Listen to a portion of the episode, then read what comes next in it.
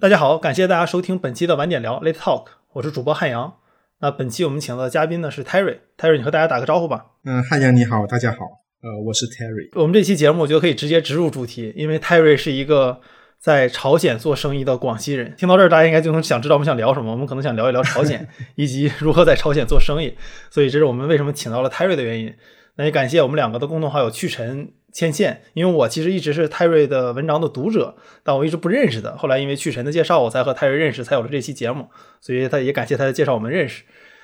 那泰瑞，要不然你先跟大家简单的介绍一下自己，就除了这个在朝鲜做生意的广西人之外，你还有什么标签呢？呃，好了，大家好，就是呃，我的话就是比较为人所知的，可能就是我参与的这个旅行社这个旅游项目，我们有一个微信公众号叫做“印朝鲜 ”，in 朝鲜，然后。呃，我们会在这上面，我还有一些其他的朋友一起，呃，就是写一些关于朝鲜的文章，吹吹牛。然后后来，呃，从二零一七年开始，我们开始用这个公众号做旅游。然后，呃，就是介绍我和汉阳认识的去程，也是因为来参加了我们的旅游，所以说就才会有这段缘分。那除了做旅游之外，呃，我们团队现在。基本上可以说，在朝鲜那边算是一个有点像《银魂》里边的那个动漫《银魂》里面那种万事屋那种感觉，就基本上跟朝鲜有关的事情，就我们什么都可以沾边，就是反正你有什么麻烦你找我们，然后我们看看能不能给你办。就所以说，我们现在就可能只能真的就是只能笼统的说，我们是中朝贸易人。但是你说我们具体是做什么的，我自己我都讲不太清楚。对，就是这地方提你好使，还可以，还可以。对，因为我觉得它是最有意思的一个点是。你是一个广西人，因为我自己是吉林人，我是长春人，所以我身边有很多朋友在延吉啊什么的，我在延吉也住过，那我自然会认识到一些在朝鲜做生意的朋友。所以我最开始知道你做生意之后，我一直以为你是一个我的老乡，你也是一个吉林人，或者说你可能是个延吉人。但你跟我说你是个广西人，这个其实让我这个大受震撼，因为我的广西朋友们做生意，他有可能会愿意做东南亚的生意。是这样，就是呃。就是这个圈子，就是跟朝鲜人打交道的这个圈子，就做做生意这个圈子吧，呃，分成两两种人。那一种呢，确实是像你说的那样，就是可能是延吉人或者是丹东人，就是他们本来就是靠这些边，从小耳濡目染，而且周围亲戚朋友也有很多的关系，所以他们就自然而然就走上这条路。那还有一种就是我们这种天南地北，就是从其他地方跑过来的。那其实除了我之外，你像我老板是浙江人。那我们之前还认识有台湾人，还有各种各样。就我们现在这个团队里面，就基本上没有丹东人或者延吉人，就全部都是呃，我们讲南方人吧，对，就笼统意义上的南方人。呃，就很多人就是也会就是像你们，就是可能会好奇，就是那我们最开始我们为什么会想到来做这个事情？那对啊，其实不单是你们好奇。包括我做了这个事情之后，我每次遇到一个跟我们一样的，就是大老远跑过来的，那都会聊到这个，就是哎，你最开始你怎么你怎么就是跑过来的？那其实聊多了之后，就这类人见得多了之后，其实最后面我发现大家答案都是一样的，就是四个字，就脑子进水，就是就是脑子进水。这个不是贬义的脑子进水，就是说，就我们虽然说可能有各种各样的原因，但是我们每个人在最最开始的时候，都一定会有一个瞬间，就是。突然间脑子就就是一闪而过，就一拍大腿，哎，我要去朝鲜做生意，我要去朝鲜发展，就没有什么其他的外外部的理由，就是某一瞬间，就是突然间，就是哎，我要去朝鲜，就大家其实都有这么一个瞬间，就好像就很神奇，就好像就好像受到什么感召一样，然后大家就就就一起就来了，然后就在这个地方见面。所以你你自己对自己的定义也是说，当时可能没有想特别多，就跑到这儿来做生意了啊！我就就我个人来说哈，那我个人的故事大概是这样子的，呃，就是我原来我在来朝鲜之前，我个人我是在北京做很普通的工作，就是公司文员，然后，但是在北京期间，我就认识了我现在的老板，呃，我现在的老板他是之前他在北京念研究生，然后呃。我跟他的关系在于，他的研究生的导师是我父亲的初中同学，所以说就是，但是为什么我会去跟他认识，就是因为呃，我很早以前就是有了这么一个脑子进水的时光，就是我想去朝鲜，然后我就跟我家里面的人说了这个事情，就是说我未来有一天我想去那边发展，然后啊，我父亲有一天跟他这个同学聊天的时候。他这个同学就说：“哎，我这有一个学生就是在那边做事情的。”然后就是因为这么一层，然后我们就约着在北京见面了。然后后来聊了几次之后，然后他可能也觉得我这样还可以，然后就后来就正式就邀请我过去，然后我就加入了他这个团队。当时我加入进来的时候，其实我们团队除了我之外还有两个人，但是那两个人后来都都都离开了。现在我应该是我们团队里面呃资历第二老的人，就除了我老板自己以外，那后面的人就是都比我要新。基本上就是这样子，然后我在北京那边，呃，自从他给我发邀请之后，就这个其实有点讽刺，就是说，呃，本来是因为我想要去那边，所以我才主动找的他，但是聊聊过几次之后，他给我发邀请的时候，我又很犹豫，就是，就这个对人生来说其实是一个很大的事情。那个时候我看，那个时候我应该是二十四、二十五岁这样子。那然后我其实我当时我就想得很清楚，因为就如果你是一个在北京、上海、广州这些地方就是工作普通的上班族的话，那其实你的职业生涯最重要的一段时间，基本上就是二十五岁到三十岁，就是过了这个阶段之后，你以后是什么样，基本上就就看这几年了，对吧？对大多数人来讲，那如果说我二十五岁的时候，我跟他去做了这个事情。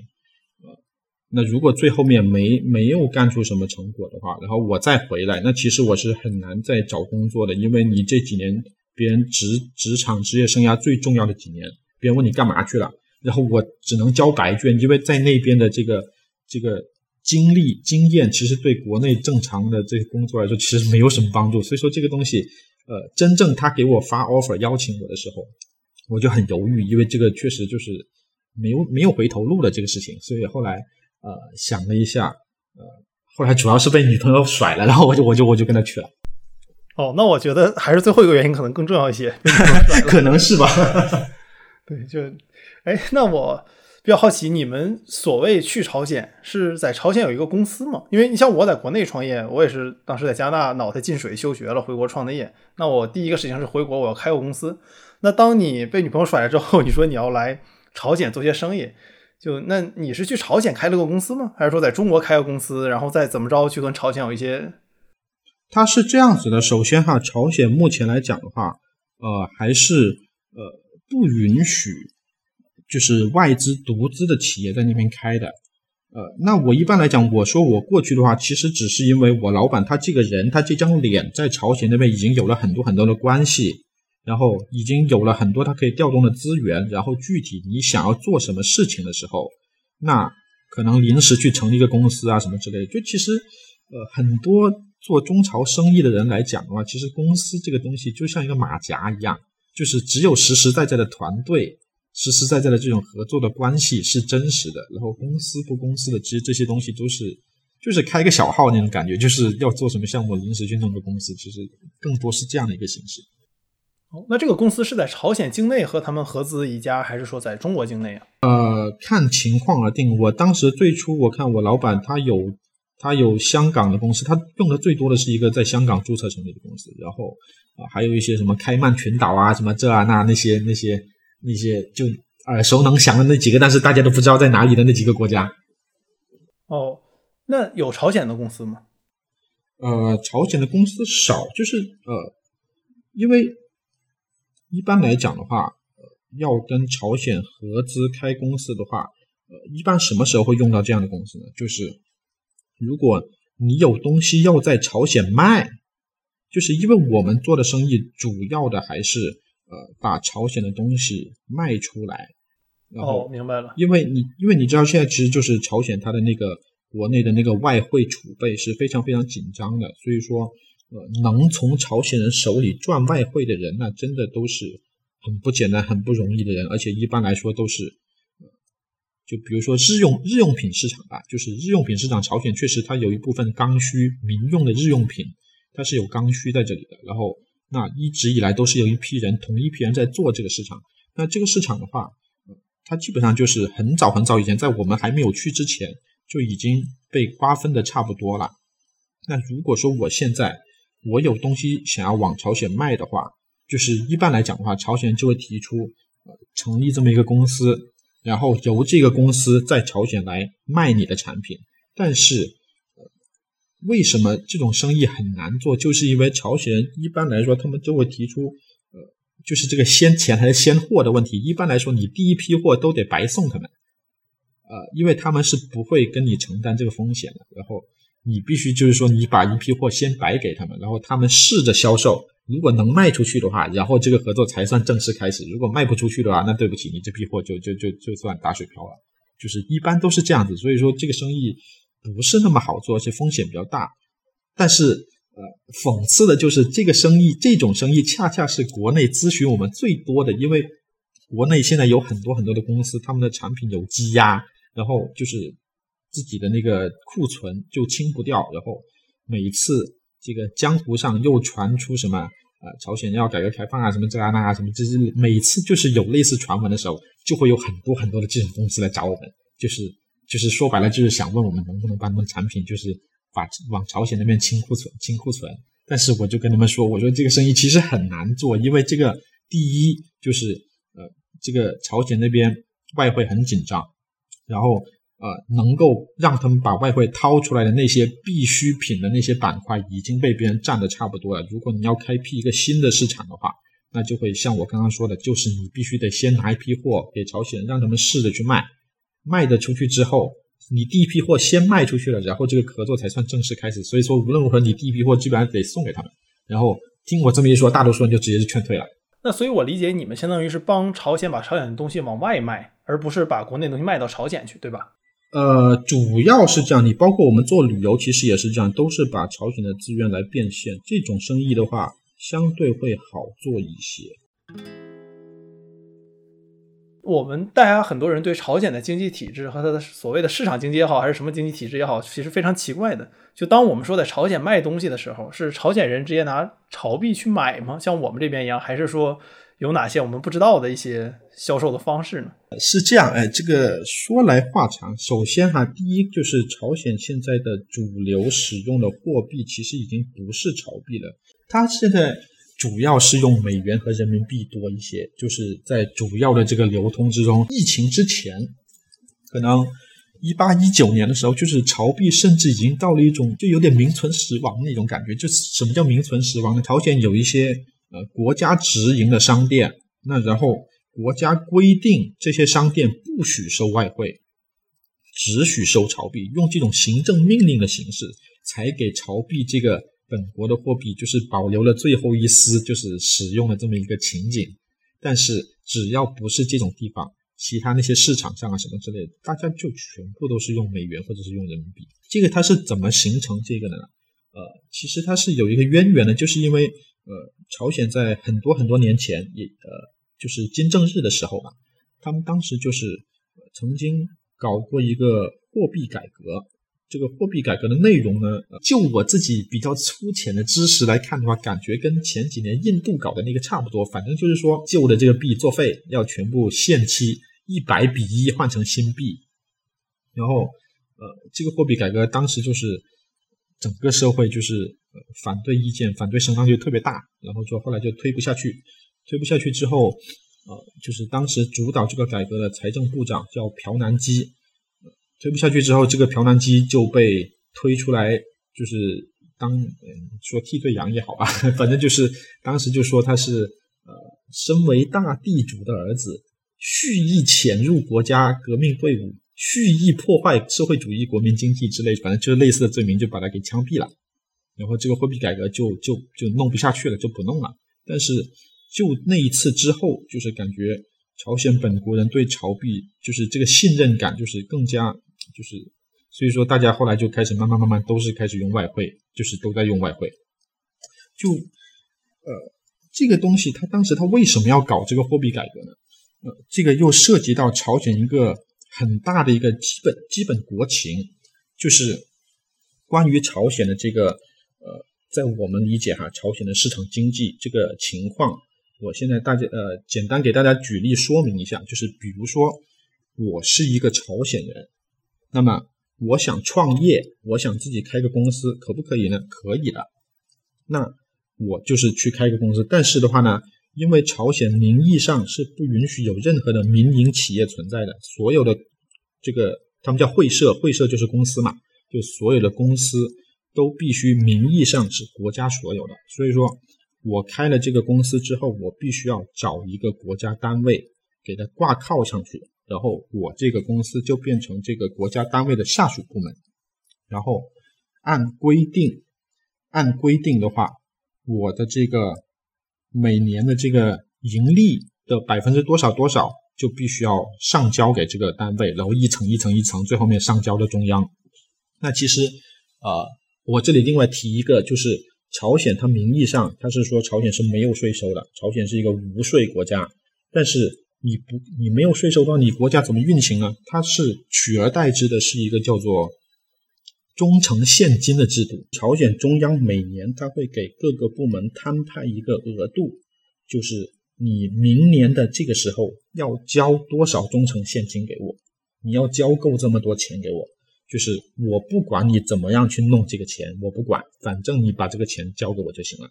然后这种任务摊派下去，然后各个部门它就会在下面成立各种各样的公司去赚钱。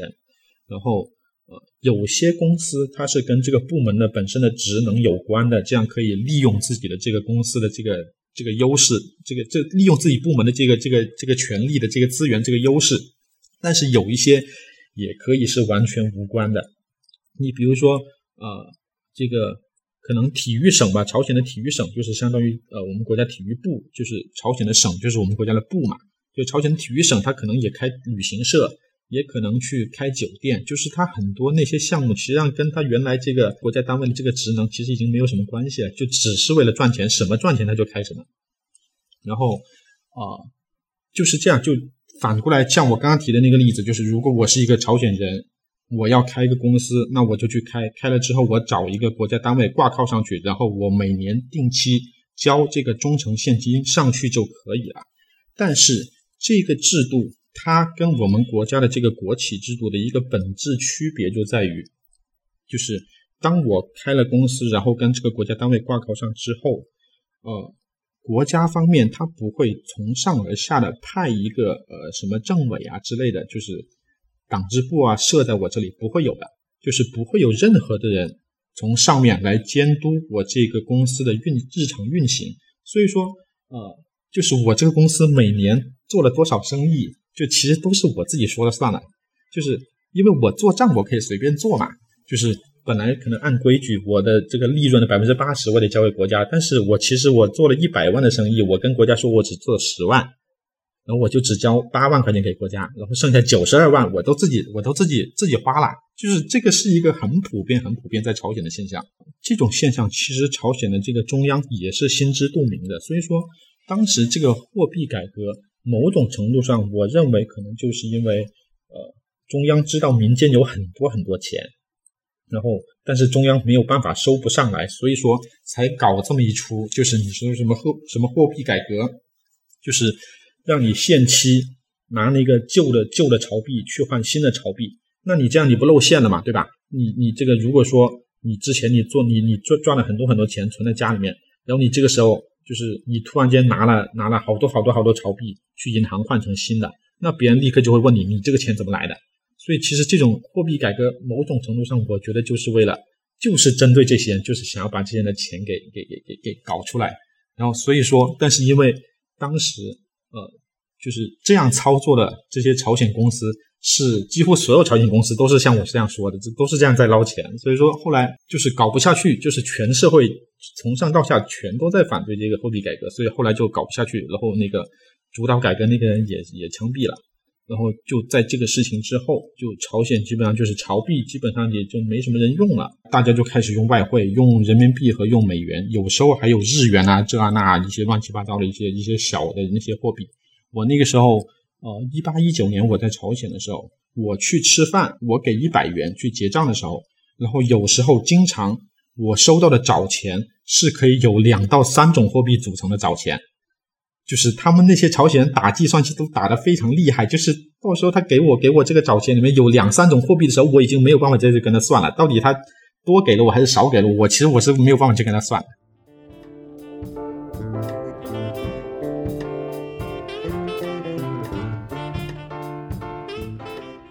所以呢，我很好奇两个细节，就第一个点是朝鲜普通人，尤其是在平壤之外的人，他们也会用外币来交易吗？会的，会的，都会用。然后包括这个汇率，他们是怎么算的呢？就比如说我们在延边看的对面新义州的人，或者说再往里一些的人，他们农村的人也会拿这些外币来。他们都会拿外币，为什么呢？因为是这样啊、现在是这样子，有一个新的情况，就是很多人会呃比较批评的比较多的这个朝鲜的这个假假钞问题，就是其实这个不是什么秘密，就是很多人都知道朝鲜它官方是有一个呃印假钞的这么一个行为的。但是主流国内的这个舆论有一个误解是什么呢？就是觉得说朝鲜可能印这个假钞是为了跟中国买东西，就拿假钞来骗中国人什么之类。这其实这个完全这个是不对的，因为其实你如果你自己做过国际贸易了，你会你就会知道，就是正经的这种大宗贸易的时候，你做这些贸易的时候，其实假钞的这个使用空间是很少很少的，这基本上不可能就是。我自我自己我没有听说过，就是谁做生意的时候是因为做了一笔很大的生意，然后收了一大笔现金，全是假钞，我没有听过这种事情。那这个假钞他们是为什么要印这个假钞呢？因为国内主流民众已经都在用美元、用人民币了，那么这个时候相当于朝鲜政府这个发币权它被架空了，因为你们都不用钞币了，那他就不能够通过印钞。去民间去去去换东西了，他政府他这个购买力啊各方面他就很难了，所以说这朝鲜他也是比较天才。那你们不是用你们对吧？你们老百姓不是喜欢用美元这个人民币嘛？那我就印美元，我就印人民币。就实际上他就是实际上等于说相当于是朝鲜国内的一个这个货币调控行为。你可以就往好往好了说，他就是他这不是？就是就是一个正常的发行货币的这么一个行为，是一个它的一个货币工具。就是这个奇葩就奇葩就在于，就是在朝鲜国内，无论是真的美元、真的人民币，还是朝鲜政府印的假美元、假人民币，一律都视为真钱使用。就是你用那些假的美元和人民币在朝鲜一样能花，而且一样能够存到朝鲜的银行里。在朝鲜它是不分的，它是不分的。所以说，这个它在国内就完全就是一比一的这么一个一个一个货币，是流通货币。然后，因为中国靠着朝鲜，所以说难免会有一些就是会流出来一些。然后，特别是边境，对吧？那朝鲜人出来买包烟、买包什么的，那可能有时候也不知道是有意还是无意的，反正他就是拿这个假币出来花了。然后，边境一些这些普通的这些设施，他可能经常会收到朝鲜印的这这些假钱，但是就这个不是朝鲜他做这个事情的本意，它本身这个东西就是朝鲜自己的一个调控经济的行为。就是美联储都没有朝鲜东美元，那他们是可以拿着人民币去朝鲜的银行去存钱的吗？就是朝鲜官方银行是接受人民币存款的吗？可以的，都接受了。那他怎么算汇率啊？这个事儿，还是或者说你存的人民币，你提前提的是人民币吗？还是说你存人民币提的是朝币啊？这个都可以选的。这个东西你是这样，因为就是因为这个假币的问题吧，所以说我们这些在那边做生意的人，其实呃是不敢在那边，就是说我的一个生意的收入，我是不敢在那边在朝鲜那边啊、呃他给我一麻袋现金，我把这个现金带回来，这个事情我是不敢做的。就是任何在朝鲜那边做生意的人都不会这样做，因为确实这样的话就会很可能会收到假币。啊、所以我们一般的这个操作方法呢，就是朝鲜人他们自己会有办法，他们自己在国内其实他们也是有账户的，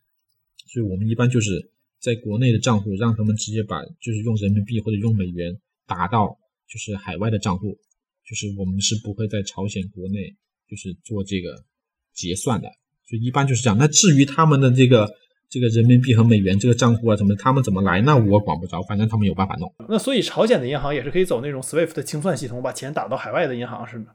啊、不不不不不，在那个二零一七年那个应该是二零一七年吧，那个联合国那个金融制裁之后，实际上朝鲜的银行系统已经被完全孤立出去了。就朝鲜是不能够使用任何的这个国际的这个金融服务的。我们国外的钱、中国的钱、美国的钱，就是朝鲜以外的钱，也不允许通过任何的主流的金融渠道汇到朝鲜去。所以这个就是是国际制裁范围之内的。但是，所以我们自己我也操作不了。但是朝鲜他们自己有办法绕过这个，所以我管不着这个东西。反正就是一般来讲的话，就是我要在国内收到钱这个事情，这个生意我才做。那至于你怎么把这个钱搞出来，那我不管这个东西，你自己有办法，对吧？哦，那你们和他们一般做些什么行业？就是我们现在对朝贸易一般是指哪些贸易啊？就是我现在下面说的几个生意，基本上就涵盖了百分之九十五以上的中朝贸易。都是这个都是说从朝鲜把东西卖出来，对吧？一般来说的话，最大的一块煤炭出口，朝鲜煤炭出口。呃，这个因为朝鲜煤炭，呃，当然我说的是制裁之前的，因为现在这东西都被制裁了。呃，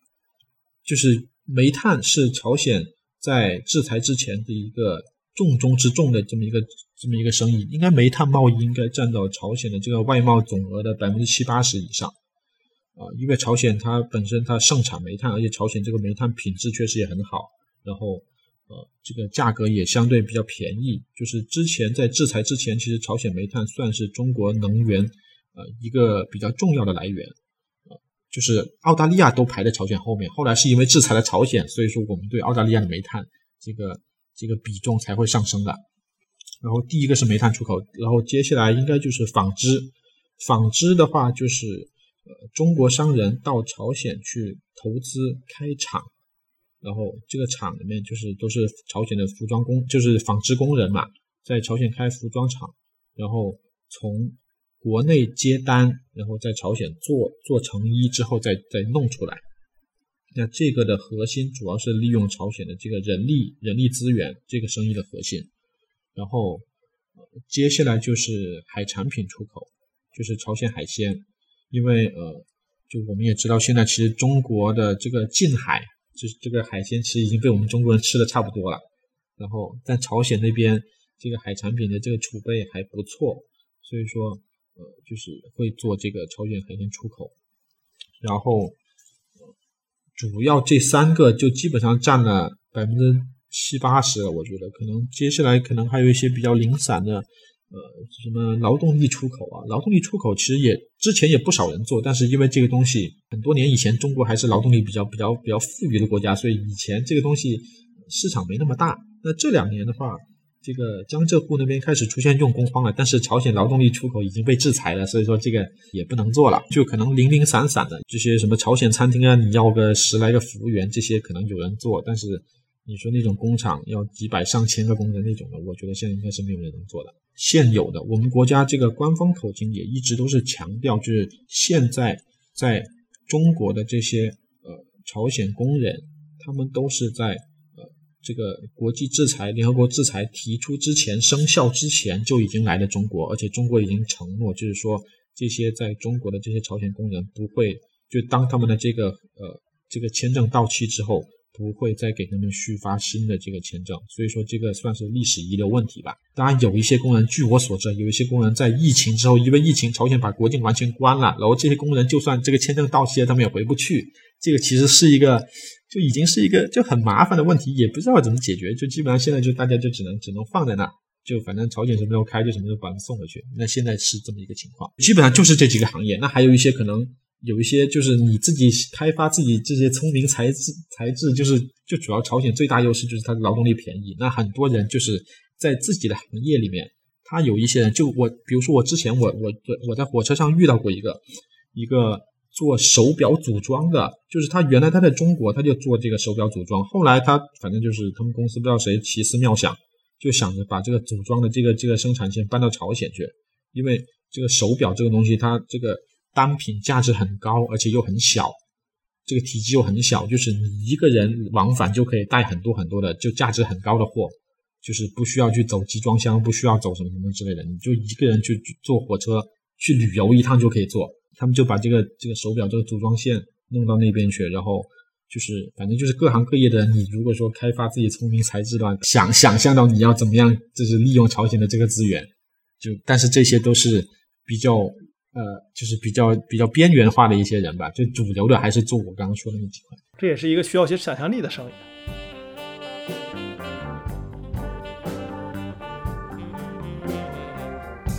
因为我我前一段正好去那个延吉边上，去了开山屯中中朝边境嘛。之前伪满时候那个铁路开山屯是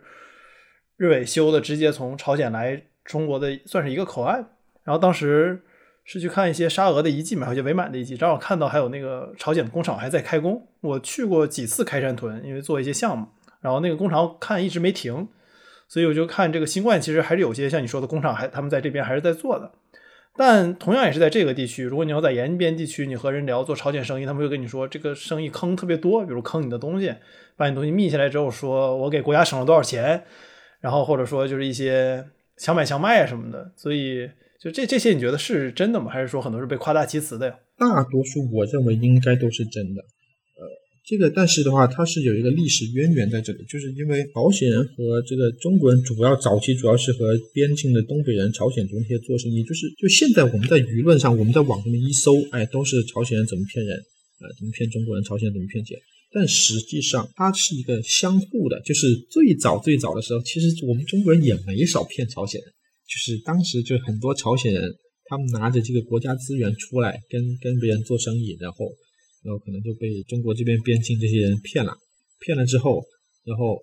他回去，因为他这个不是他自己的东西，是国家的东西，然后出来之后被人骗了，两手空空回国，然后就被枪毙了。那这种事情其实早年是很多很多的。就现在，其实中朝之间贸易，它这个互信，它这个双方的互信是处于一个这种就很崩溃的一个状态。就是你现在你要去跟一个朝鲜从零开始建立这么一个互信。确实是很难很难的，因为第一是两边都有很多很多的黑历史，就互相骗互相骗，所以说这个整个环境也很糟糕。另另外第二点也是很重要的一点，就是也是跟朝鲜它这个国家这个呃这个这个不太开放的这么一个现状有关。这让朝鲜人他行骗有一个很大的便利，就是如果说你被朝鲜人骗钱了，你是没有办法去追他的，他往里边一缩，然后他可能找人。就是他可能去国家部门那边举报说你的你在朝鲜的那些员工都是间谍啊什么什么之类的，然后他们国家就会把你那些人都拉黑，把你们都驱逐出境，然后你是一点办法都没有的。就是他们利用了他们这这个国家这个不太开放的这么一个这么一个特征，就是这个这个东西它变成了一个就是这这么一个行骗的土壤。就而且很多时候，由于朝鲜国家这个国家它体制的特殊性，导致。很多时候，就朝鲜人他就是跟你承诺的东西他做不到，然后理直气壮的说，呃，这是因为国家政策变动，或者这是因为就是就说白了就什么都往政府那边推，就说啊，政府这边今天又有新的行政命令什么什么之类，所以之前说的东西不算数了，做不了了。他就这么一摊手，但是他也绝对不会把你之前投给的钱还给你的。就朝鲜只要一收了钱，你想让他退给你，那是不可能的。他可能有点良心的，他给他给你给你一些补偿方案，什么下次投资怎么怎么怎么，但是你想要他把这个钱吐出来，那是不可能的。就主要就是这两点，一点就是两边黑历史太多，另一方面就是他这个不开放，导致就是他骗人各方面的，你也没有办法去查他，没有办法去查证，没有办法去追查，也没有办法去追索讨要，就这个东西对他们来说就有点就很无敌，你知道吧？他们想干嘛就干嘛。就我之前看到一些朝鲜人吧，他们骗中国人，他是这样骗的，就是。他们那个朝鲜人，他们有一个金矿，就他们那个会社是管朝鲜那边一个金矿的，然后就找那些呃中国商人过来考察，然后他们跟中国商人说：“你看我们这边这个金矿，你看这个拿这个机器一查，这个品质、这个成色，呃，这个数值都是很不错的。但是我们只有金矿，我们只有资源，但是我们没有这个开采的这些工工具，没有这些仪器。那就是如果要合作的话，这个。”这些仪器啊、工具啊，得你们这边来投资来出哦。然后中国商人这边欢天喜地，就回去就赶紧把那些什么开采车啊、矿车啊什么那些都弄过来，高兴早了。对，朝鲜一收到这个矿车之后，朝鲜人立刻就会想：那我现在矿我也有了，矿车我也有了，那我还要你干嘛？就朝鲜的思维方式立刻会变成这样子，所以说他就立刻就出局了。然后接下来第二波中国商人。就是又又骗，就同同一个朝鲜人，他又骗第二波中国人。第二波中国商一来，他赶就是这个中国商来之前，他先让下面人赶紧把前一波中国商人捐赠的那些，呃，不说捐赠吧，投资的那些那些矿车、那些那些那些工具、那些机器，全部的收起来藏起来。然后相同的故事又讲一遍。哎，你看我们现在我们这个只有只有只有金矿，但是我们没有这个相关的这些。这些这些机器，这个还得你们投资一下，然后所有的故事又是同样的，又上演一遍，就是这是一个很常见的，就是朝鲜人骗人的套路。但是现在就久而久之的话呢，中国这边也不是省油的灯，就是在这个圈子里面，在这个中朝贸易圈里面混久了的老油条，其实都知道是怎么回事。所以说，后来久而久之的话呢，中国人这边也衍生出了最新的一个版本，就是现在我感觉哈，就是国内舆论上面啊很多骂就是朝鲜骗钱的，其实很多他们不是被朝鲜人骗的，他们恰恰是因为被他们和朝鲜人中间夹着这个这这个人骗的，就是因为现在。真正能够直接跟朝鲜人对接做生意的人，其实他们都知道这些事情，就他们不会轻易的上当的，不会上当了之后还在网上面发帖抱怨。一般做这种事的人都是那种呃，可能从南方来的，就是他不是他就是他基本上就是他只能找个中间人，然后跟朝鲜做生意，然后大多数时候骗人的都是这个中间人。这个这些这些做中介人呢，哎，其实这个某种程度上，因为我现在。我们公司我们团队的这个这个角色，其实也有点类似于这种，就是对接，因为很多中国的一些投资人啊什么什么的，他们也会来找我们，会会咨询我们，然后我们也是，就是如果说我们觉得可行的话，我们也会就是介绍一些朝鲜的资源给他们，就我们某种程度上我们也在做这种角色，就因为是这样，所以我很清楚那些就是我们的同行们他们是怎么操作的，一般是这样子的，就是先找一找朝鲜，找到朝鲜人。先骗朝鲜，他们他们怎么骗朝鲜的？他们说，一般就是说，呃，自己在中国这个关系多牛逼多牛逼，呃，自己认识这个啊北京的什么什么什么大人，就是一般是先吹这个，然后他们骗朝鲜人不是为了骗朝鲜人的钱，因为现在都知道很难从朝鲜人手上骗到钱的，他们一般是什么呢？他们就是首先先把自己的身价抬高。然后会跟朝鲜人要一些所谓的授权书一样的东西，就是他们跟朝鲜人要一些什么独家授权书、独家经营权之类的东西。那朝鲜人其实这个东西对朝鲜人来说没有成本，就朝鲜随便印一张东西给他们就行了。这个东西，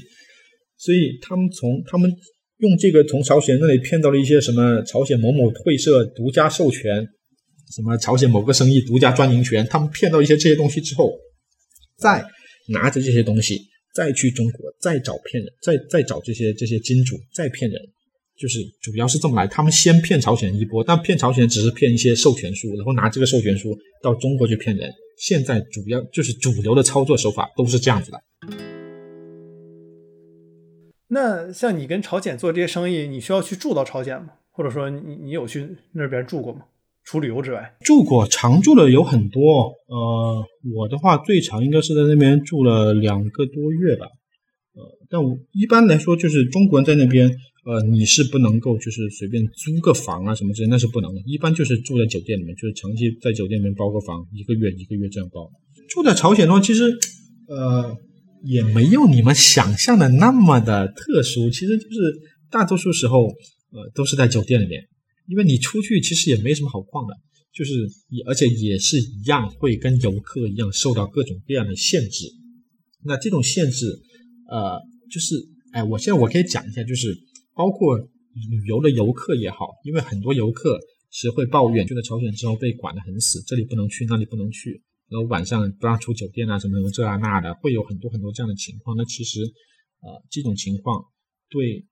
在朝鲜做生意的很多人来说，其实也是同样存在的。呃，那这种情况是来源于什么呢？就是这个关于这个，可能市面上会有一些误解，就是觉得说，因为这个真实的情况是，朝鲜从国家的层面从来没有明文规定说外国人不允许一个人单独在朝鲜活动，朝鲜从来就没有过这样的规定，没有的。但是为什么？就是从实际情况来看，所有在朝鲜的外国人都很难一个人自由行动的。这是因为，呃，每一个在朝鲜的外国人，他都会有一个叫做邀请单位的东西。这个词邀请单位，比如说我是跟朝鲜 A A 公司 A 会社合作的，然后这一次他们邀请我进去，就是他这个外国人的签证的这个发放流程就是。呃，你的合作的那个会社发邀请函给朝鲜的外交部，然后朝鲜的外交部审核之后给你发签证。所以说，每一个在那就包括旅客、游客、游客的邀请单位就是那一家朝鲜旅行社。朝鲜旅行社给外交部发邀请函，然后让外交部再给游客发这个旅游签证。就所有的不管是商务签证还是旅游签证，所有在朝鲜的外国人都一定会有一个邀请单位，然后这些外国人在朝鲜如果说闯祸了，比如说闯进了不该闯的地方，或者说说了不该说的话，什么什么之类，就如果说这些外国人出问题，那么邀请单位是会受到连带的责任，他们会被连坐。所以说，那这个东西就虽然说国家没有禁止外国人怎么样怎么样怎么样，但是因为这些邀请单位他们不信任这些自己邀请过来这些外国人，他们对这些外国人这些行为，他们也不敢保证，不敢担保。所以说，最后面就变成一刀切，邀请单位就会说，国家规定你们不能出去，你们就在酒店里别出去了。这就是变成了我们也就是经常见到的情况。就这个东西其实不来自于就朝鲜国家最高层面。而是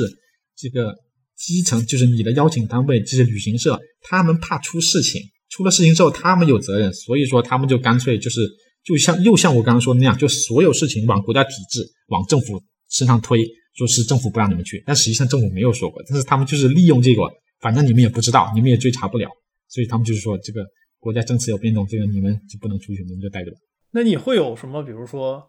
下楼遛个弯，买个菜回来自己做饭的情况吗？就是你在平壤住的时候，会的，会的，会有啊。但是我我自己不会做饭，但是就是我知道其他人有，就是做饭。然后，嗯，就是当我就是可能像我还有我的老板之前就是呃，已经跟我们的那个邀请单位那呃就是比较熟了，对方对我们也有了一定的信任，他们知道我们做事有分寸。那么这时候我们。在朝鲜的行动就会相对更自由一些，因为邀请单位信任我们，就是我们就是他们放心我们出去走，那我们就可以走。但是，呃，就是就算我们可以，去邀请单位放我们在外面走，那我们在任何地方其实也是无时无刻不在朝鲜当局的这个这个眼皮底下，就他我们在哪里做了什么，说了什么，几点几分在任何一个地方跟什么人说了话，其实朝鲜政府都知道。并且朝鲜政府会把这些记录下来，发报告给邀请单位，就是我们的邀请单位的人都知道我们去了干嘛。我可能要问出那个著名的问题，因为你在网上很出名的一点是你之前写过一个文章，你在朝鲜买过避孕套，就这个事情，你能讲一讲是怎么做到的吗？他是他是这样子，原则上朝鲜其实是不允许售卖避孕套的，他没有。国家没有明令禁止这个东西，但是你要知道，就是朝鲜这个国家，它不是一个讲究法无禁止即可为的国家。就朝鲜不讲这个，就朝鲜有些东西，它什么东西不该做是约定俗成的，这个事情就是不能做，没有为什么。所以说，在这种约定俗成下，朝鲜就是各种商店啊，各种地方，严格意义上、原则上来讲是不允许卖避孕套的。但是实际上很多店都有卖。毕竟这个东西就是这个是刚需嘛，所以说很多朝鲜人其实就会就是去到那些那些小卖部，然后就可能就使眼色啊，对对暗号什么之类，然后就能就能很很简单的就能买到。然后呃，虽然说这个东西原则上是不允许的，但实际上并没有就是因为这样的事情就是有我没听说过有什么人就是被处罚被什么什么之类的，没有，就是他们买是都可以买的，虽然说原则上不允许买卖，但是都能买。但是外国人的话就很难。据我所知，哈，很多在朝鲜那边的留学的，呃，外国的一些留学生，他们都是靠亲朋好友从中国那边买了之后带过去给他们的，就他们自己在那边都买不到，就朝鲜自己能买到。就我的话，呃，可能就是拜托一些呃一些当地的朝鲜朋友，那他们能给我买，我自己去买其实也够呛。就是朝鲜一看到外国人，本身就警惕。然后，然后你再提出一些原则上不允许的事情的话，那他们不会给你给你做的。但你那你是怎么买的呢？我当时其实也是通过朋友，我朋友带我去买的这个东西。但是呃，就是他那个避孕套也很奇怪，就是反正有点看看着像三无产品那种了。就是反正它不是中国能买得到的那种，我也不知道是他们国产还是怎么的。反正我其实如果说你是在平壤或者在朝鲜常住的，其实还是更推荐让你的。经济朋友从中国带给你，这个事儿还挺有意思的。那像你觉得，我们看朝鲜新闻，它上新闻经常是一点是又被制裁了，就感觉他好像一天到晚被制裁。就这个制裁真正对朝鲜有影响吗？啊、影响是很大的。当然，影响最大是像我这样的人。朝鲜这个国家，它有一个特殊的地方，就在于这个国家真正的生存的逻辑是外界所有人都不知道的。就比方说吧，呃，如果说你根据外部的统计，比如说联合国的数字这个统计，或者说呃根据韩国国情院的一些对朝鲜经济的统计，那么朝鲜的外汇其实应该在二零一八年左右就已经彻底枯竭了。就朝鲜经济早就应该崩了，但是人家还没崩。就按照之前的呃公布的数据，呃，就是中朝贸易占了朝鲜这个经济的百分之六七十。如果按照这个的话，那现在其实又是制裁又是疫情，中朝贸易基本上没有了，已经都没了。但是朝鲜还是没，还还是继续屹立不倒。所以说，朝鲜这个国家，它真正到底是靠什么在一直在生存？其实是一个就是一个无解之谜，就是外界是无从得知的。因为你像之前我在做生意的时候，我就有一个很强烈的感觉，就是虽然说公布出来的一些外界的一些按照外界的一些数据，我们这些中朝贸易人才是朝鲜这个经济的支柱，我们这些人啊、呃支撑了朝鲜经济怎么的。但是真正我做的时候，我就会发现不可能，我们这些人啥也不啥都不是，根本什么都不算。就朝鲜这个国家真正能够屹立不倒，还能够不断的搞核武器，不断的搞这搞那的，就他们肯定有别的路子，但是我们都不知道。这个是一个，就是就如果你单看这些公开的数字、公开的这些东西，其实你是看不出朝鲜真正的东西的。就所以说，这也是为什么现在，这也是很多外界研究朝鲜遇到的一个尴尬，就是所有的这些数据啊什么这些，其实你也只能看看就好，就就是传统的那种学术研究方法。在那边感觉都是都用不上的，因为你这些最基本的信息你都没有，你这个国家到底是什么？就是它，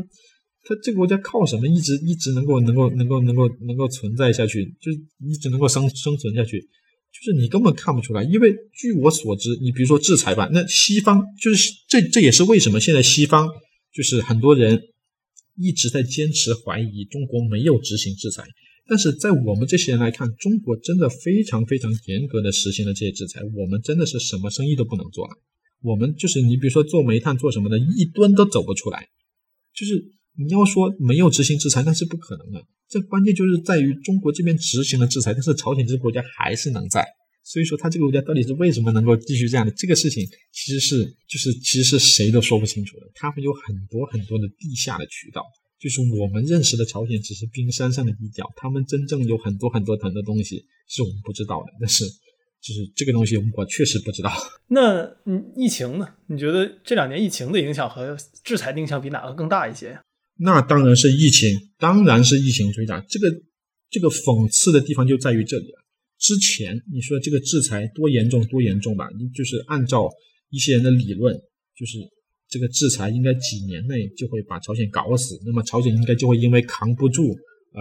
在谈判上面，就是在这个朝核各方面问题上面，应该会有所软化。但其结果，朝鲜不但没有退让，而且他还主动，就因为这个疫情，他还主动实施这种完全的隔离。他这个疫情的这个隔离比制裁还要强劲很多很多倍，但是他们能够主动的这样子去隔离，然后他们还可以继续生存下去。所以说，这个国家就是它的真正的这个能力，就是你是看不懂的。主流的看法就是觉得朝鲜它这个呃医疗体系比较脆弱，如果说发生疫情的话，呃，它那边可能就是会爆发出很严重的灾难。但是其实以我个人对朝鲜的了解啊，其实也不一定，因为呃，朝鲜它这个国家政府，它对社会的控制力还有这个社会的动员能力非常强，所以说。就算朝鲜被一两例确诊病例入侵了，我觉得朝鲜也能够有能力，就是迅速的做出一个隔离带，迅速的去溯源，然后把这个扩散扼杀在最小的程度。我觉得这个朝鲜是可以做到的。就算他们这个医疗体系这个能力可能不那么强，但是他们靠这个社会的管控能力，我觉得是可以很好的把这个疫情防控住的。我觉得他们现在之所以一直坚持这个闭关，某种程度上可能也恰恰是因为，呃，在这个疫情之前，呃，朝鲜它那个外汇的流出其实是非常严重的，因为朝鲜它一直遭遭受这个制裁，然后外汇的这个进项进账就赚外汇赚的很少，但是很多国内的中产阶级还在喝可乐，还在对吧？还在用各种各样的这种这种这种非这可能当局认为是非必要的这个外汇的浪费，所以说他干脆就借着这个疫情就把你全部关起来，就把这个外汇也关起来。啊，甚至可能是借着这个疫情，所谓的倒逼自力更生，就是刚刚也讲了，就是朝鲜为什么一直要讲这个自力更生，其实，呃，可能某种程度上也是害怕这个所谓的卡脖子，他就是，就是通过坚持这个自力更生，通过减少对国际贸易市场的依赖，那能够让他们在谈判桌上面就更为强硬。就是这个应该算是他们一个考虑之一吧，所以说他们现在也是借着这个疫情，因为其实朝鲜之前有很多那些国产那些工厂，对这个自力增更生这个这个政策的这个这个这个响应其实是非常敷衍的，他们很多就是直接从国外买了这个产品，然后再换一个标贴一个自己的标，小到饮料，大到汽车，其实朝鲜这个现象非常普遍，就是直接进口拿外汇。买一些产品，然后贴一个自己的标，然后跟国家说这个是我们工厂自己生产的。就朝鲜很多很多这样的笑话，其实去朝鲜旅游很多人都知道。就当他们看到就是朝鲜那些呃什么和平汽车，那个一看就是比亚迪，或者一看什么，就是大家都认得出来的嘛。有一些他就是他连那个换商标换就就都连做样子都没有做到位，因为他只是把那个车头的那个那个车标换了，但是轮胎上面那个胎那个轮胎上面那那个那个。那个那个 logo 啊，各方面很多那些细节的 logo 还没有换干净，还可以看到是这是比亚迪，这是本田，这是丰田，就是还能看到。所以说，就就是朝鲜它之前是这种现象是非常普遍的，然后它可能某种程度上它是借着疫情，然后搞这个闭关锁国之后，然后就是为了要扼杀整治这样的现象，就是所谓的倒逼自力更生。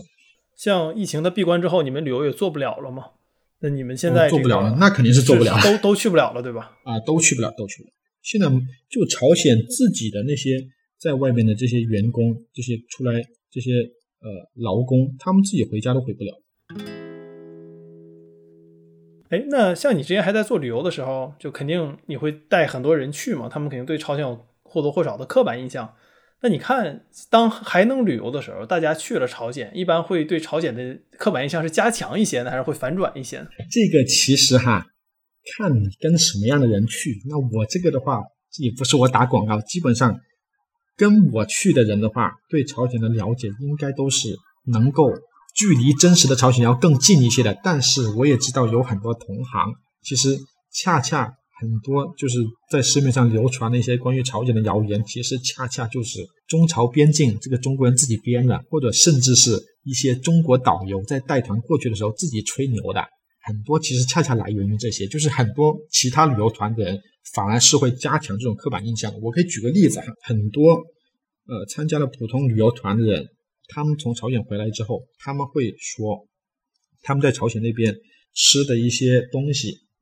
那可能。就是很普通的饭菜吧，可能就是有几块猪肉，有几块鸭肉，然后他们这时候他们就说，呃，虽然这个东西在中国不算什么特别好的伙食，但是因为朝鲜是一个很穷的国家，所以说朝鲜已经是以国宾级的待遇来招待我们了。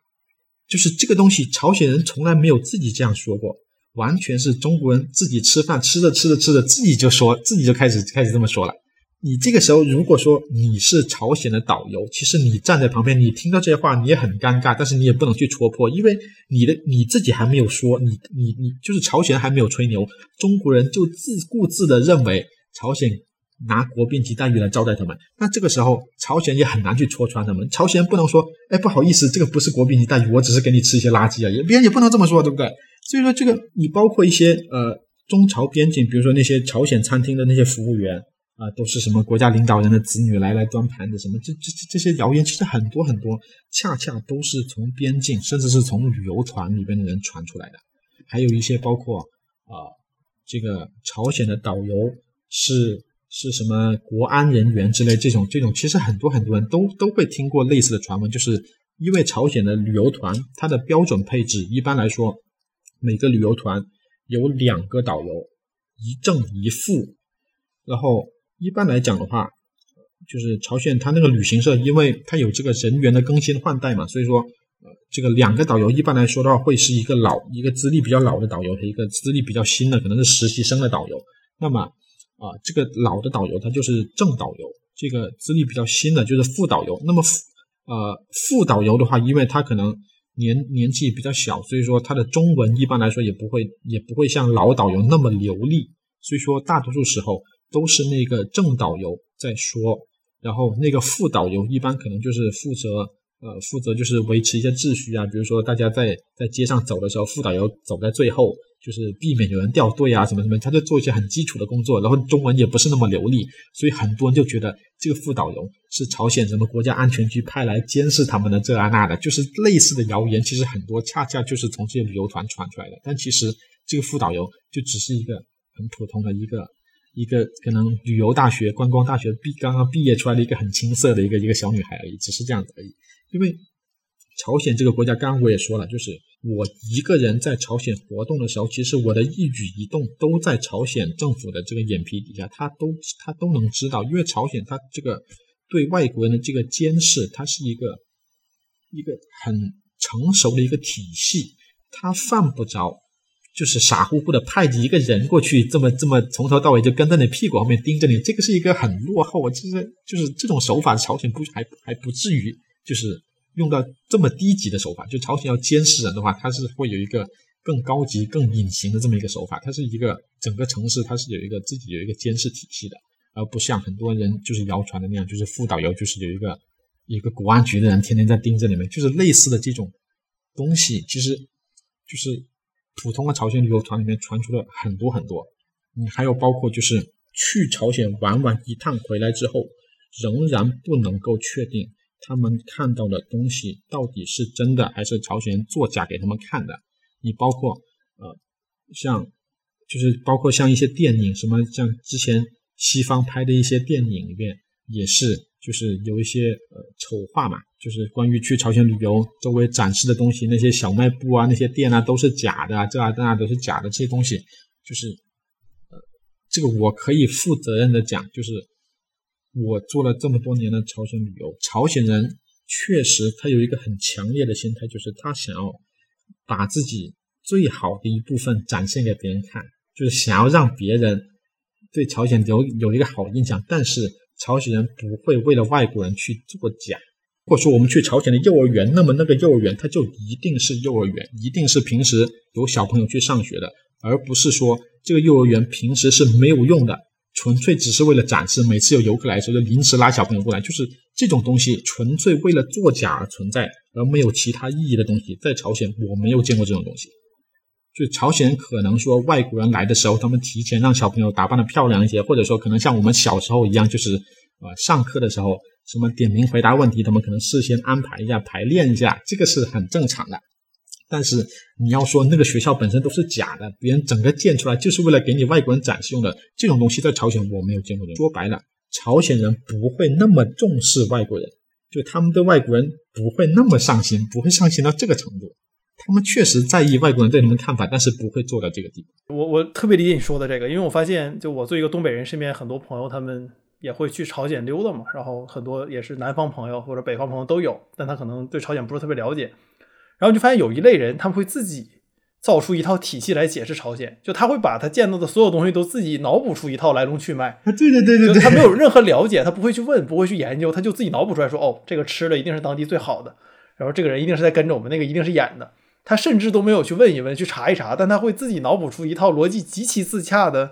事情来描述朝鲜。但我觉得这个也很常见啊，甚至不光是朝鲜，包括我作为一个东北人也是有一样的感觉，就比如。我带朋友去这个，有一次吃一个什么东西在东北，然后他们就说了一堆关于这东西的理论。我作为一个东北人坐他边上，他都不问问我怎么来的，他们 不出一套东西。然后我就意识到，其实三炮这是一样的事情，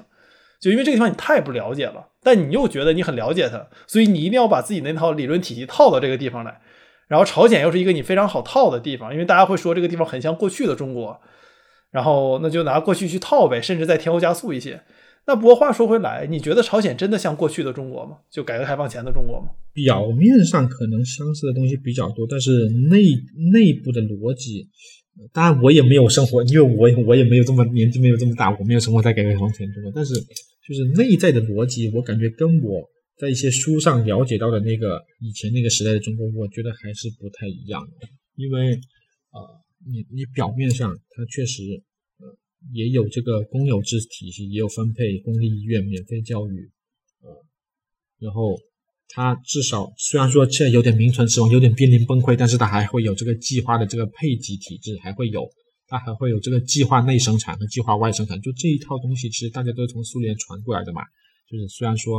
呃能学到苏联的多少功力，那可能大家这个水平上面不一样，但是多多少少就这么个皮，那总是在的。但是社会的这个核心的这个逻辑，我感觉又其实又是完全不一样的。你比如，尤其是很多人会觉得说朝鲜可能像文革时代的中国，我觉得那就是太扯了，这是完全是不一样的。朝鲜街上有各种各样的标语、政治口号，那别人看了之后就是就很多中老年游客去了之后就会说：“哇，这个真像我们文革时代。”其实真的像吗？一点就不像，因为文革时代。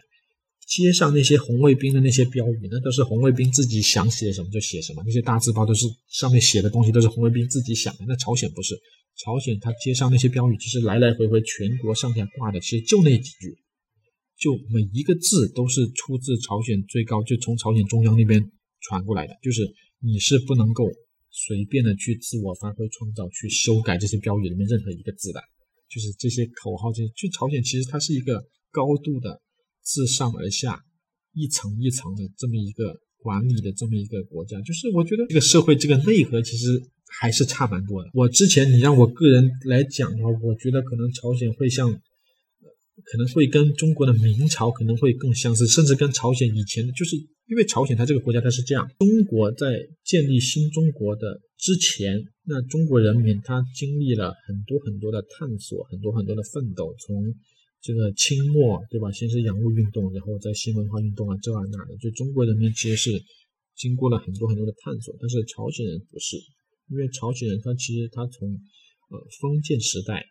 一下子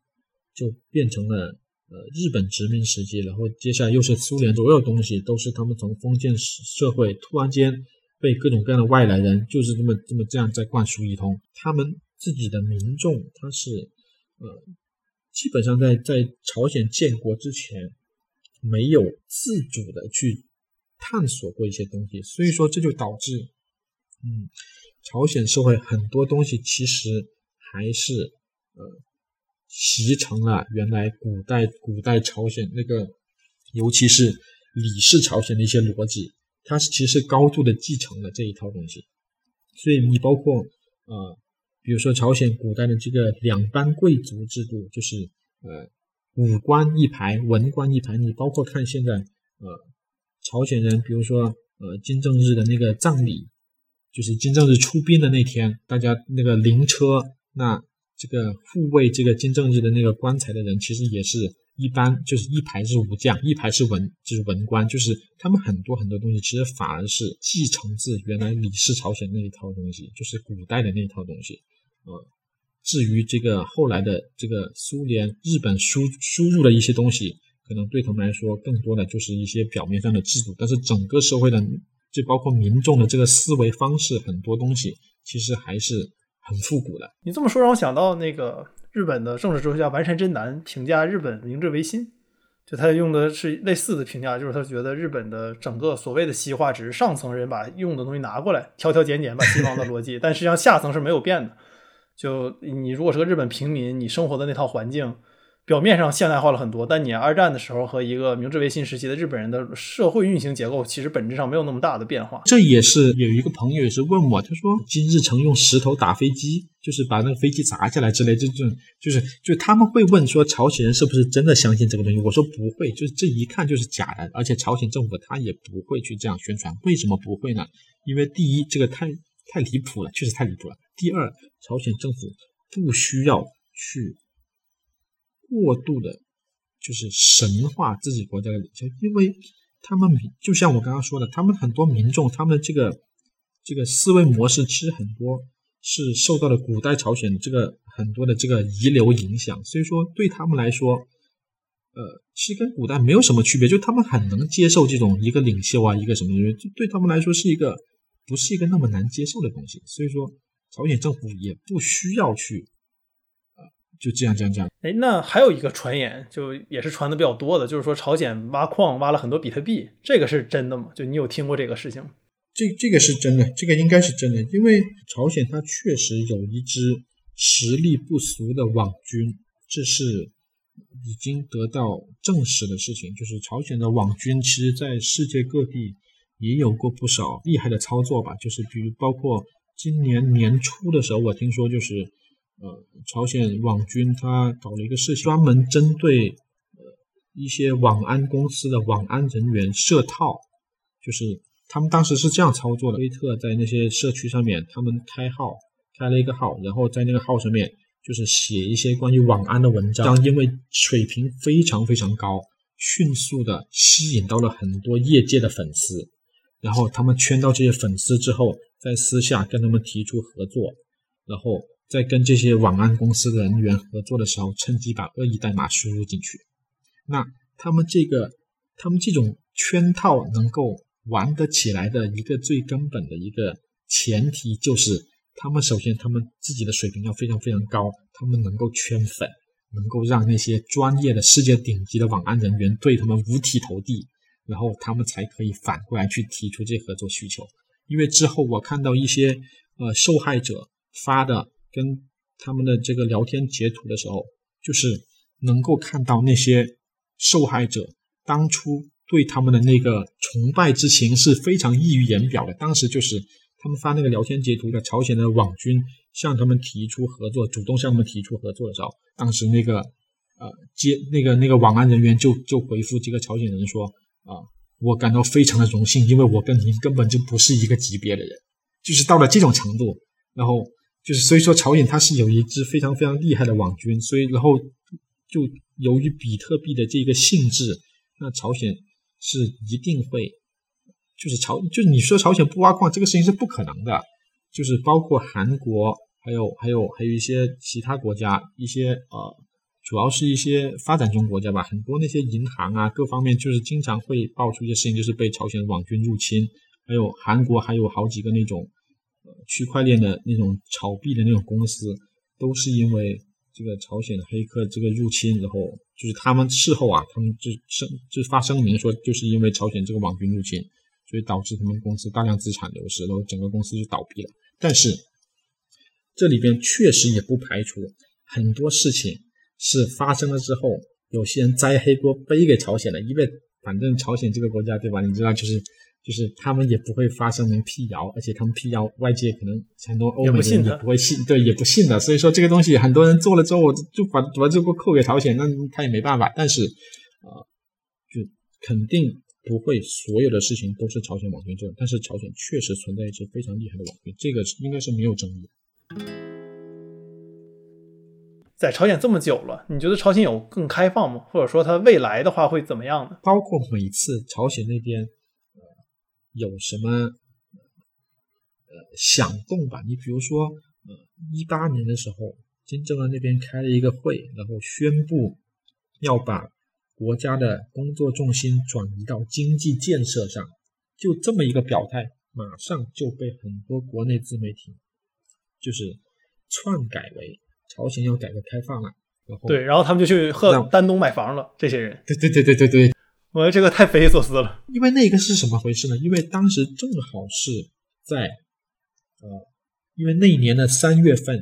正好是呃那个金正恩到北京第一，他这也是他第一次出国访问嘛，然后见了这个这个习总书记，然后紧接着四月份他们开会，他们就说要把这个经济建设重心转移到啊，不是把国家工作重心转移到呃经济建设上，从哪里转移呢？从核岛计划上面转移，因为这个这个事情的背景是什么？这个事情背景是在前一年的十一月，他们已经把这个核岛计划最重要的一步给完成了，就是他们试射了那个火星十五那个洲际导弹，就是已经正式拥有了能够把核弹头投放到美国本土全境的这么一个能力，他们已经拥有了。所以说，在完成了这个步骤之后，他们接下来把工作重心转到经济建设上，就这么一个事儿，然后就被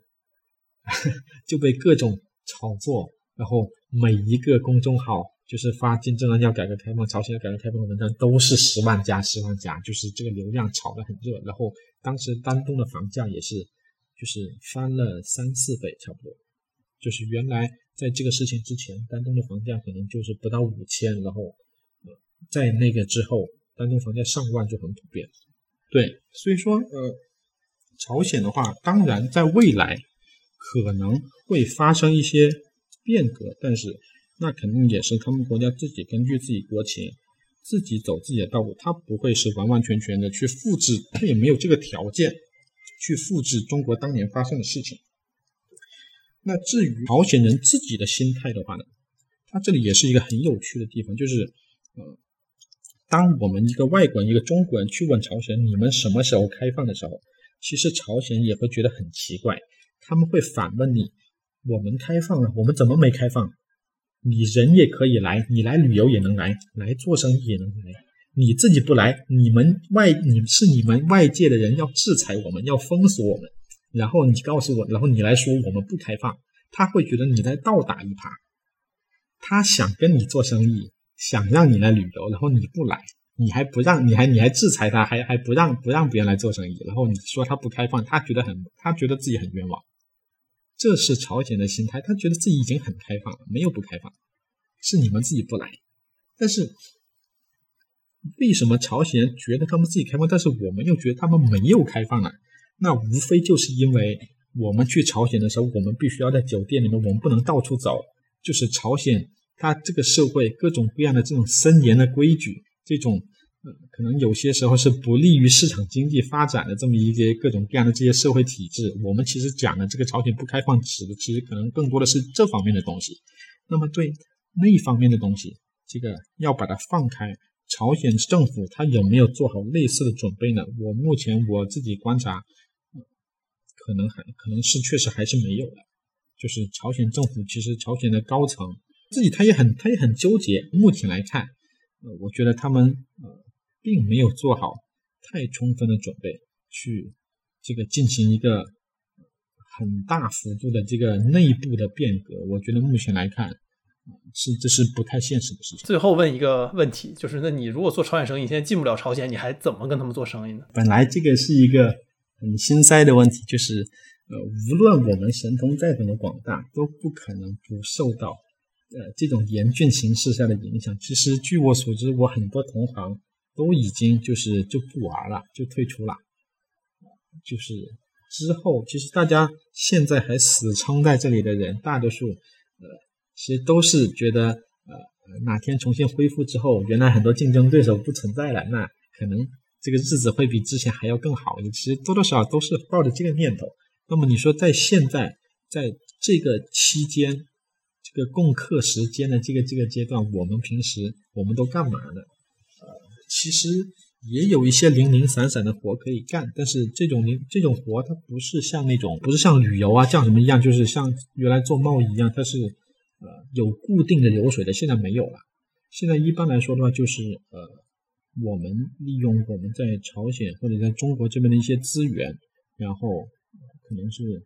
帮别人解，帮其他一些在这个圈子里面做生意或者跟朝鲜打交道，就主要是发生在中国人和朝鲜之间的一些纠纷、一些矛盾，呃，或者是一些麻烦，可能我们可以用我们的经验或者说我们的一些人脉去帮他化解，去帮别人排忧解难吧。这是就我们现在更多的做的是类似这样的事情，虽然说。呃外部有很多很多呃好消息，对吧？又去见这个了，又去见那个了，对吧？又新加坡啦，又怎么怎么怎么这样。但是我们身在其中，唯一感受到的就是对朝鲜的制裁一刻也没有放松，该做不了的生意还是做不了。你现在来朝鲜，你什么都做不了，就是那些赚钱的生意都被制裁的七七八八的了。你不说说你的樱桃的事儿吗？最后就在这里再打一个广告，就是欢迎大家关注我们的。呃，印朝鲜公众号，微信公众号就是 i n 朝鲜。虽然我们自己的自我定位是一个旅游公众号，但是总是被人说我们这个号除了旅游什么都有。大家就是说，在我们这个公众号，你甚至可以讨论旅游。就然后，如果大家想呃吃丹东草莓的话，也可以到我们的。公众号里面的那个微店去下单。我们公众号到目前为止是没有接过其他商家的推广，因为这个草莓大棚的话是我们自己人的棚，呃，这个质量管控啊各方面什么有什么问题，我们第一时间都可以解决，所以我们就自己卖自己的。就这样吧，我们现在就是很清闲，每天写写公众号，然后看看新闻，观察一下，然后可能偶尔有一些业务上门的时候，我们就弄一下，也就是这样。现在就是佛系，就反正等着吧。因为未来，呃，朝鲜的这个形势的话，一方面要看疫情，另一方面其实也要看呃中美关系啊，这啊那啊各方面的，就是很很复杂。就是说实在，现在你说谁要能预测以后未来朝鲜半岛的形势，我觉得不太可能，因为变数太多了。我我也知道，就是现在就是关于朝鲜这一块，吹牛的人很多很多，就是包括呃去年。四月份，这个呃，金正恩他可能二十多天不出来的时候，然后也有很多人言之凿凿的说，有内部人士给他消息说怎么怎么怎么怎么的，啊，这些其实都是吹牛，这些东西就是我们自己长期做这行的，我们对朝鲜的这个国家的这个保密体制，我们是非常了解的，就是当时。金正日逝世之后，朝鲜官方足足把信息，应该是隐瞒了好多天之后，才正式对外公布。当时，啊，朝鲜的外交部，连朝鲜的外交部也是在朝鲜向全世界公布金正日去世这个消息的前半个小时，朝鲜的外交部才知道这件事情。所以说，这是当年就已经是这样，你更不用说现在疫情。很多原来的这个消息源现在都没有了，我是不相信。当时我就就是有些人说这，有些人说那，我一概不信。就是我觉得就是就是我对朝鲜这个保密制度是非常有信心的，所以说就是市面市面上无论人传什么消息我都不信。就是我觉得这个消息是不可能走漏的，对不对？这是不可能走。所以就是你跟朝鲜这个国家吧，因为它本身它这个国家这种半封闭的这种性质，导致。很多很多吹牛的人，他吹这些牛，你也没有办法去揭穿他。别人就说自己知道，别人就说自己认识人，你能怎么办？我也不能去，我也没有证据去去去揭穿他。但是我是不信的这个东西。所以说，这种很多人在现在的这个呃呃这个情况下，那很多人可能还会说，呃，就是呃我在朝鲜有多多大多大生意。啊，你来投资我怎么怎么地怎么怎么地？其实这些牛，我现在我也不跟大家吹，就是现在我们这边也就是呃，偶尔有一些业务就做，平时我们就卖卖草莓，然后看看新闻。我们现在是很清闲的，就是我们就在等等着未来那天。我们现在也我也不敢说，就是预测这个中呃预测这个朝鲜半岛这个朝核局势以后会怎样怎样怎样。这个东西其实现在谁都说不好，没有任何人可以打包票。所以现在，如果说有谁能够去信誓旦旦的说这啊那，基本上都是骗子。虽然刚才呃我说就是朝鲜半岛的局势可能就是呃实际上很难做出一个很精准的一个长远的趋势的判断，但是呃我们只要搞清楚。在这个朝鲜这个朝核局势周边的这个利益相关的国家，每一个国家它对这个朝鲜半岛局势它的一个基本诉求，那我们至少还是可以看清楚、看懂，就是每一次出现的一些事件，就是还是能够看出一些门道来。嗯，你拿中国我们国家来举例吧，那我们国家对朝鲜半岛的局势，呃，对朝鲜主要的几个诉求，其实。无外乎几点：朝鲜半岛的无核化，然后还有一个是呃朝鲜半岛的和平稳定、不战不乱，还有一个那就是呃中朝友谊。往好的说，就是是中朝友谊；那说的势利一些的话呢，就是 我们得确保朝鲜是站在我们这一边的。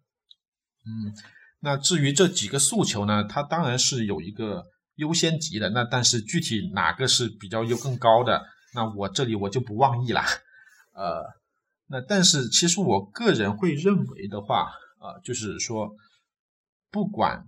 大家就是对朝鲜这个国家有怎么样的一个看法，但是我始终我个人我始终认为，呃，中朝关系是一个呃比较符合我个人的这个对国际关系的一种，